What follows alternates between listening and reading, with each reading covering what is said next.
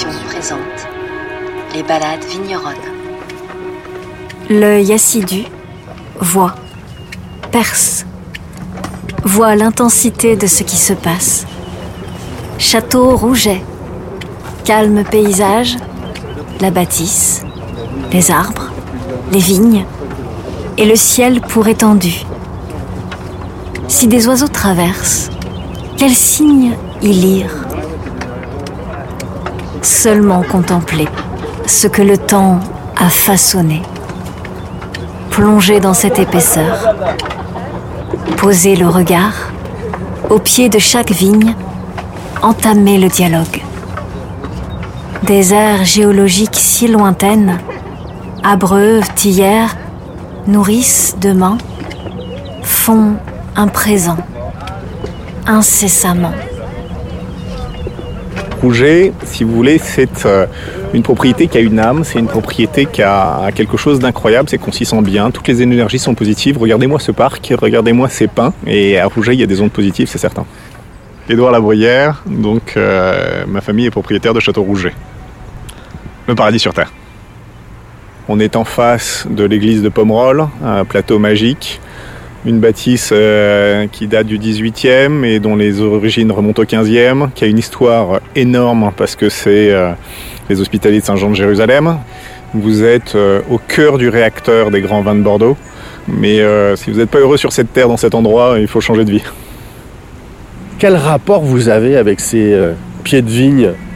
Quand vous êtes dans ce métier, vous êtes en couple avec votre vignoble. D'abord, le vignoble, c'est 95% d'un vin. Vous pouvez avoir tous les plus grands euh, vinificateurs, euh, tous les plus talentueux euh, œnologues de la terre. 95% de votre vin se fait à la vigne. Et donc vous avez un rapport à la vigne qui est en fait un rapport de je t'aime moi non plus. C'est-à-dire que on peut pas se passer l'un de l'autre, mais mon Dieu qu'elle est parfois ingrate. Mon Dieu qu'elle est parfois pénible. Et puis vous avez cette notion de vous travaillez avec la nature. Donc vous ne maîtrisez rien, ça se comporte pas comme vous avez décidé. Et donc elle est disciplinée ce pied de vigne là, à côté de celui-là. Il a été planté au même moment, il fait partie du même greffon, il fait partie de la même vie, entre guillemets. Ben voilà, c'est deux personnalités différentes qui vous donnent deux types de raisins différents, qui vous donnent deux types de sarments différents, qui va vivre une vie différente, qui va avoir une réaction au soleil, à la pluie, à la maladie différente. Et donc, euh, de temps en temps, vous filez un coup de euh, tatane en disant euh, espèce d'abruti, pourquoi tu te comportes comme ça? Et puis la fois suivante, vous vous émerveillez en disant oh, c'est génial. Et donc, il y a, une forme de dialogue qui se crée avec un, un de vigne. Alors, quand vous en avez 7000 par hectare, vous avez intérêt de bavard. On est dans le vin depuis 1830 et on a cette particularité familiale, c'est qu'on est les seuls bourguignons à avoir une propriété à Bordeaux. Et en 1992, un premier vin 94, mon père est tombé amoureux de cette propriété qui était une belle endormie, où il y avait tout à construire. On est dans la vigne depuis 1830, on est dans l'entrepreneuriat familial depuis 1905. Euh, Donc ce qu'on aime, c'est créer des entreprises. Mais le fil conducteur, euh, aujourd'hui, on est 13 cousins à la tête du groupe familial. Et les 13 cousins ont pour unique point commun dans toutes les affaires qu'on a, c'est le vin. Et j'ai la chance de tenir les clés euh, des propriétés euh, familiales, donc les clés de la cave. Non seulement je suis un homme heureux parce que euh, c'est un métier passionnant, mais en plus, quand les gens sont pas contents après moi, j'ouvre des bonnes bouteilles et ça réconcilie tout le monde. On n'a qu'une récolte par an, donc le temps de la vigne, je vous disais, c'est très long. pendant 20 ans, on a arraché, replanté les trois quarts du vignoble on a appris, parce qu'on connaissait rien, euh, nous on est des enfants des monocépages, enfin, on fait des vins rouges à partir de pinot noir ou de gamay et des vins blancs à partir de chardonnay, point. Euh, quand on nous a dit il y a deux cépages, il faut les assembler, wow, wow, wow, wow, wow. la zone de confort elle est quand même limite. Et puis surtout sur des, sur, sur des enfants euh, que sont le merlot et le cabernet, qui sont quand même avec des personnalités fortes. Donc on a mis 20 ans à reprendre cette propriété aussi bien d'un point de vue matériel végétal que à la cave. Maintenant qu'on a appris, maintenant qu'on a l'outil, on va pouvoir déployer ce qu'on sait faire. Et j'ai envie de vous dire, voilà, il faut, allumer le deuxième étage de la fusée euh, sans perdre nos, nos, fondamentaux. Avec des secrets que vous dites et d'autres que vous dites pas avec des choses que vous avouez euh, bien volontiers et d'autres euh, où vous dites euh, si je l'avoue je vais me faire taper dessus. Est-ce que j'ai planté du pinot noir et du chardonnay sur le plateau de Pomerol? Non. Est-ce que mais est-ce que j'ai implémenté ou est-ce que je demande aux équipes d'implémenter certaines techniques bourguignonnes à Bordeaux et inversement? Oui. Ça, ça fait partie des petits secrets et qui donne l'identité du vin. Et, in fine, une âme. En tout cas, je l'espère. Et chaque année, c'est la remise euh, de l'ouvrage sur le métier.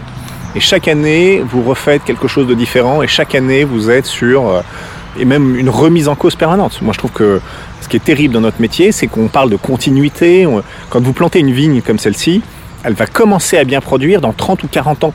Autant vous dire que c'est plutôt vos enfants, voire vos petits-enfants, qui vont la voir en pleine capacité qualitative de production.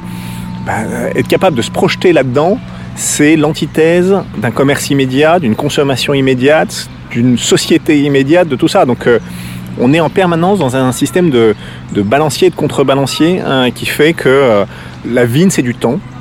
Et la consommation qu'on fait du vin aujourd'hui, elle est quasiment immédiate.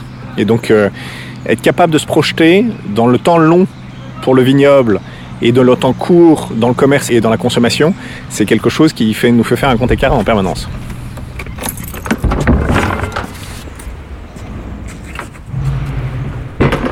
Vous avez du Cabernet Franc ici, euh, enfin vous avez globalement 80% de Merlot et 20% de Cabernet Franc. Euh, quand euh, on me demande des fiches techniques de rouget et qu'on me dit est-ce que vous pourriez me dire quel est l'assemblage final, il faut vraiment qu'on se repenche dedans si on veut vraiment être précis, parce que ou vous mettez 80-20 qui est ce qui est planté dans la vigne, ou dans l'assemblage final, on a, je devrais pas le dire, mais on a rarement 80-20, parce que chaque année on fait différemment. Si le Château Rouget était une musique ou un rythme, ce serait quoi Ah, c'est une bonne question ça. Je pense que ce serait un, un concert avec plein de mouvements différents. C'est-à-dire que on commence doucement et on termine rock'n'roll. En fait, il y a cette suavité du merlot, il y a cette suavité de rouget, il y a cette gourmandise, ce côté solaire de rouget plein qui vous euh, met en calme. Et puis après, il y a cette force de fin de bouche où vous avez qu'une envie, c'est d'avoir une gratte électrique qui vous fait un truc euh, qui vous reste dans les oreilles pour le restant de vos jours.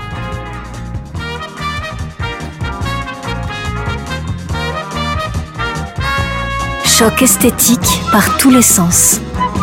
La beauté d'une création sera ce qui tient vive la poursuite de la belle aventure qui mène les humains sur cette terre argileuse, féreuse, à faire du vin.